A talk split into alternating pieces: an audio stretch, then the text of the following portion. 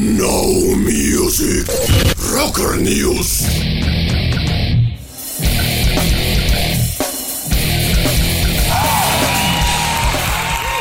Las Rocker News con el maestro Gavito Ortiz, ¿no?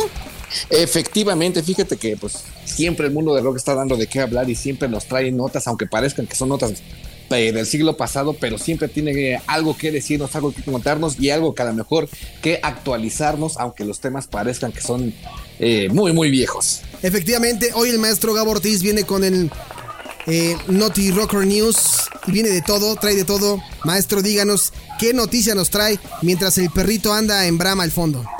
Sí, fíjate que pues es el pobre, el pobre perrito, lo, abandonan ahí en la azotea y pasa ahí cualquier cosa en la calle y pues se alborota un poco. Préstale tu pierna. Otra vez. Fíjate que es muy curioso porque estas, este fin de semana se citaron algunas notas que tienen que ver con el mundo del grunge. Ah, mira qué cosas, fantástico. ¿A quién tenemos? ¿A Wes Scanling? ¿Otra vez con No, fíjate, ahora tenemos a que posiblemente haya sido como su máxima influencia.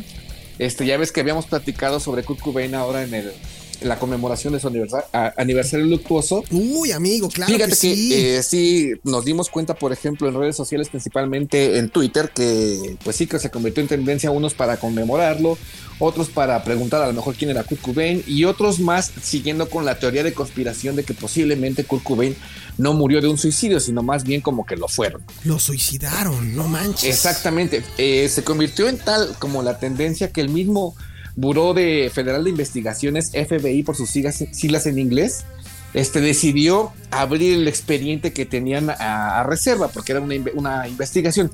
Pero después con el tiempo, obviamente esos archivos ya se hacen públicos ya con cierto tiempo de, pues de que haya sucedido el, hecho, en este caso pues el suicidio de Kurt. Este, el FBI decidió abrir al público en general los archivos que tenían como secretos acerca del, de este lamentable hecho, ¿no? Ah, no mames, güey, Déjalo que termine, Joselo. Te decía, ya se han publicado muchísimas, este, muchísimos documentales, muchísimas, muchísimas historias en el radio, muchísimas historias, incluso en libros completos, acerca de las teorías de que el posible, la posible muerte de Kurt Cobain. Los que son fans acérrimos y los que se han dedicado, pues prácticamente desde que murió a la fecha a hablar del tema, pues coinciden de que esto fue un, un asesinato y no un suicidio. Lo curioso acá es que el FBI, pues al develar, digamos que lo que tenían en, sus expedientes, en lo que llevaba el, avance de la investigación, decidió concluir que simplemente, pues sí fue efectivamente un suicidio, dando como carpetazo final para decir, ya no estén molestando, ahí tienen los archivos, ahí están las pruebas, ustedes saquen sus propias conclusiones. Lo que a muchos fans sí dejó con la misma con la misma sensación de que la cantidad de heroína que tenía en su cuerpo era imposible que pudiera manipular un arma y luego con, pues, con el pie, ¿no? Claro. No, ni merga. Yo sé que como fan te rehusas. Exactamente. Eh, digamos que la versión oficial, pues ahí está para quien la quiera verificar, que tiene que meter a los archivos del FBI y ahí lo puede, obviamente, como investigar. El asunto acá lo, lo que llama la atención es de que, pues, después de tanto tiempo de que haya sucedido este acto, 27 años, eh, pues sigamos hablando pues prácticamente de lo mismo y llegamos como a una onda como inconclusa. aunque la parte oficial diga que precisamente sí fue un, suicidio. Es que estamos, estamos como, como aferrados. Yo creo que ya más bien pasamos como a, una época en donde queremos, en donde queremos que Courtney Love sea la responsable, ¿no, Gabo? Yo creo que sí, ya es como una onda como pues un poquito como arrebatada en tratar de encontrar un, culpable personal, ¿no? Así de decir, ah, sí, esa persona fue. O sea, necesitamos. la que tiene que. necesitamos realmente un, culpable, Gabo. O sea, ¿tú, tú crees, en, tu opinión personal, ¿tú crees que necesitamos escuchar que haya un culpable? O sea, ¿no podemos dejarlo descansar en paz? Honestamente, creo que no.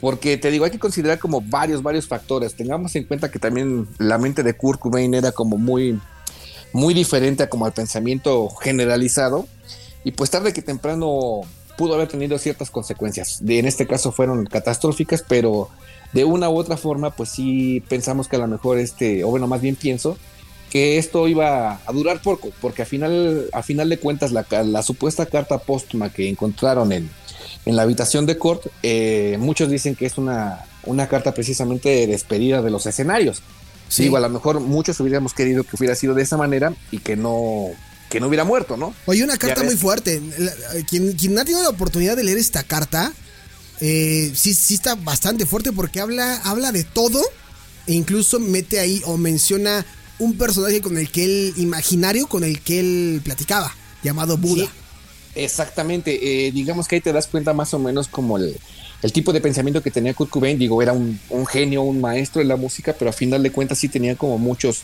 muchos demonios que vencer. Y la verdad, yo sí creo que a pesar de que, bueno, haciendo una hipótesis, un supuesto, un algo que no va a suceder, Sí. este, yo creo que sí se hubiera alejado de los escenarios y a lo mejor se hubiera dedicado a otra cosa, no sé, a vivir una vida muy común eh, como un ciudadano norteamericano, o posiblemente hubiera regresado a la música, no sabemos. Sí. El asunto acá es que te digo que la noticia es que el FBI mismo ya dijo así de que pues ya no le busquen, es lo que tenemos y no vamos a volver a abrir la investigación, o sea, es un caso cerrado y ahí quedó. La verdad absoluta del Gabo es, ya no le muevan, en verdad, ya no van a encontrar nada, no hay quien, o sea, y, y yo creo, Gabo, hablando en serio, que pues si la familia ya no le está rascando, ¿no? Si la familia ya no, ya, ya no, ya no ras, o sea, ya no le busca, pues como para qué, ¿no? A estas alturas del Pues partido. sí, porque ¿no? a final de cuentas digo, yo puedo entender que los fanáticos pueden sentir como muy cercanos a sus ídolos, o sea, los consideran incluso parte de su familia, parte de su ser, pero pues aquí realmente estamos hablando de un hecho pues lamentable, ¿no? Es la muerte de cualquier persona, bueno, en este caso de Kurt. Cobain, pero el hablar de la muerte de cualquier ser vivo en este planeta y en este caso un humano, eh, pues sí es como, se lo dejas ya como más reservado a la familia, ¿no? Y si la familia trata de mantener eh, las cosas como están, pues por algo será, ¿no? Y creo que habrá que respetar como la decisión familiar en este caso, que pues son los más afectados. Sí, sí, sí, completamente de acuerdo. Ya no le muevan, ya no le rasquen. Ya lo dijo el maestro de la iglesia de la verdad absoluta. Ya le dieron carpetazo a eso y por más que le rasquen no van a encontrar nada. ¿Estamos de acuerdo? Sí, sí, exactamente. Mejor disfrutemos el legado que, que, que está ahí y es bastante interesante y pues sí podemos desmenuzar así como muchísimas cosas y poder tratar de entender qué quería comunicar con Cobain hace tanto tiempo, ¿no? Y que posiblemente hoy en día sigue, pues sigue muy vigente. Me parece perfecto, Gabo.